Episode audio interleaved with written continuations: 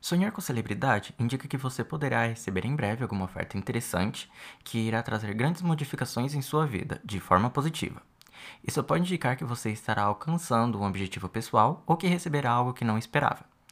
Em alguns casos, no entanto, ao sonhar com celebridade, você também pode estar querendo algo que não está ao seu alcance, que se mantém muito distante de seu posicionamento atual na sociedade. Portanto, é preciso analisar com cuidado e não apenas sonhar que esteve com alguém famoso e ficar feliz por isso.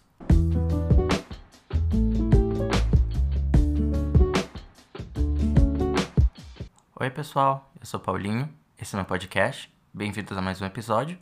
E o real motivo de eu ter começado o episódio dessa forma é porque esse foi o mais próximo que eu consegui chegar de Cardi B, Beyoncé e Anitta. E, e olha que eu nem escuto muito as três. Vamos começar por aí. Enfim, é, eu anotei os sonhos que eu tive com elas e eu quero contar aqui para vocês. Um, só que eu adaptei, né, para ficar mais fácil de vocês entenderem e vocês verem o quão bizarro foi esses sonhos.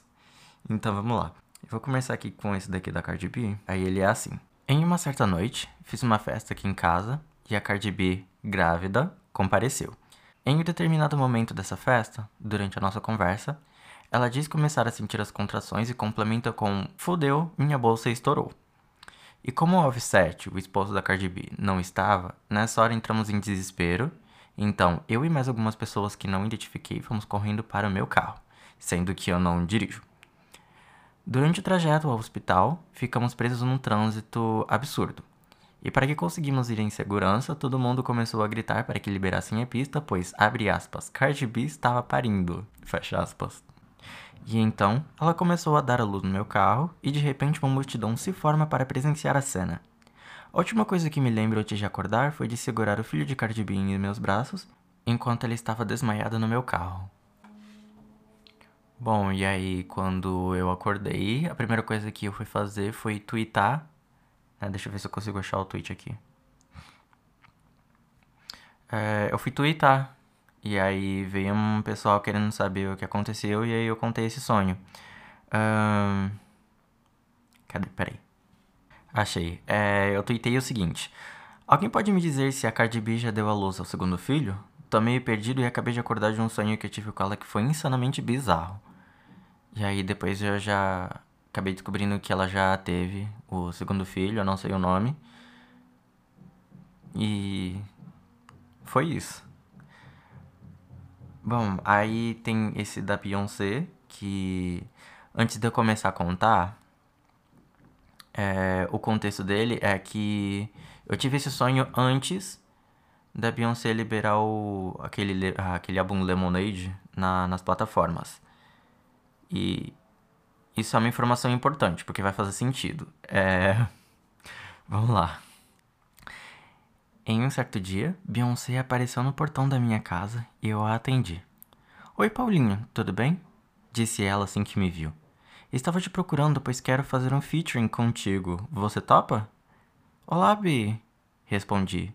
Featuring? Como, como assim? Isso! Vamos fazer uma música juntos, disse ela empolgada.